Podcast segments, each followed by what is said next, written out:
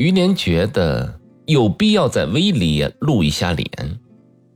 走出本堂神府的住宅，正巧碰到了瓦勒诺先生，他便急忙的把加薪的事情跟他说了一说。回到威尔西，直到天完全黑了，他才下楼到花园去。这一整天，感情上的险波迭起，弄得他神情很是疲惫。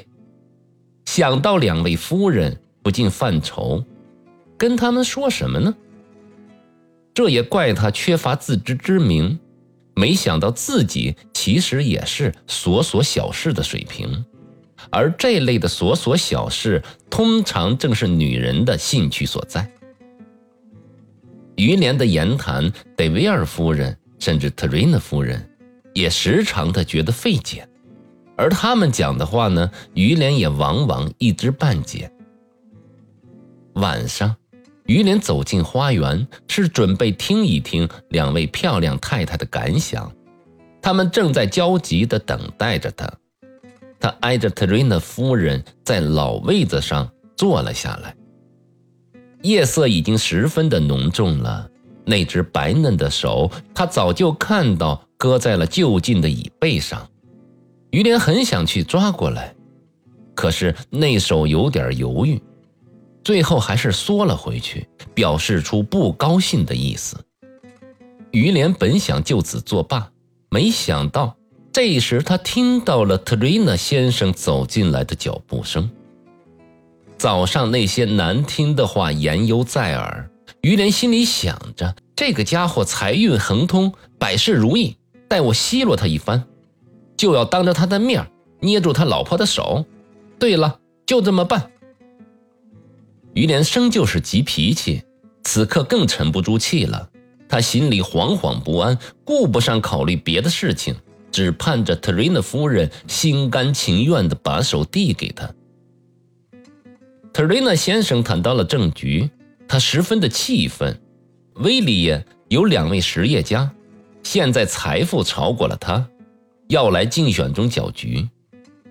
戴维尔夫人侧耳在听，于连听得火起，把椅子往特瑞娜夫人那边挪了一挪，幸而一切的动静都给黑夜掩了过去。于连大着胆子拿手去碰特瑞娜夫人那条露在青山外的胳膊。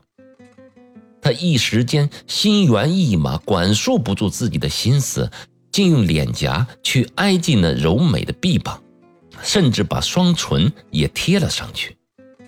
特瑞娜夫人浑身一激灵，与丈夫仅有四步之隔呀！她急忙把手递给于连，同时把他推远了一点。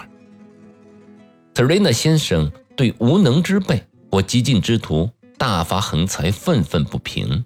于连则对任他握着的手狂吻不止，至少特瑞娜夫人认为于连太疯狂了。在多事的一天里，可怜的女人曾拿着确实的证据，得知这个感情上喜欢的男子去爱着别人。于连外出的时光，他曾陷入了极度的悲痛中，瞎想了好一阵子。他心里想着：怎么我动情了？萌生了爱吗？一个有妇之夫会坠入情网，这种暗中的痴情对丈夫是从没有过的呀。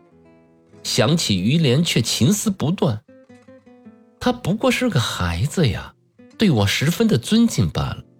这种疯疯癫癫的情致，也就是昙花一现吧。即使我对这个年轻人有点感情。那又干我丈夫什么事情呢？阿玛只关心自己的公事，反正我也没拿他的什么东西去给于连呀。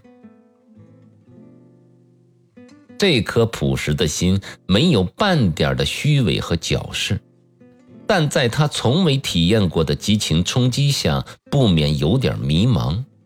他自欺欺人而尚不自知。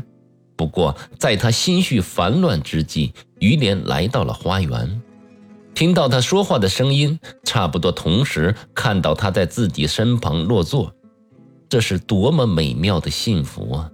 他顿觉得魂魄荡漾。半个月来，这种快活对他与其说是一种诱惑，还不如说是一种惊喜。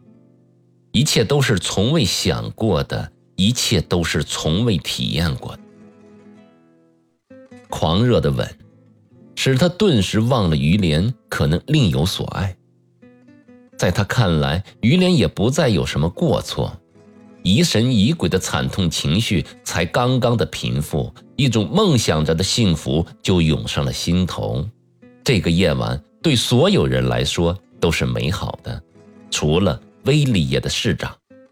而于连呢，既不想他勃勃的野心，也不想他难以实现的宏图伟业。这一刻，美色宜人。是他有生以来破天荒第一遭，徜徉于飘渺而甜美的感觉中。他一边亲吻着令他悦目不已的纤手，一边迷迷糊糊地听着夜风吹拂着菩提树叶的婆娑声。这是一种与他性格格格不入的梦境。但是这种情感也只是一时的兴致。而非持续的激情。当他回到自己的房里，他唯一觉得痛快的就是重新捧起他心爱的那本书。一个人在二十年华，当想人生在世有所作为，才是最重要的。隔了一会儿，他放下书来，由于尽想着拿破仑的赫赫战功，对自己小小的战果也看出点新的意味。他心里想：是的。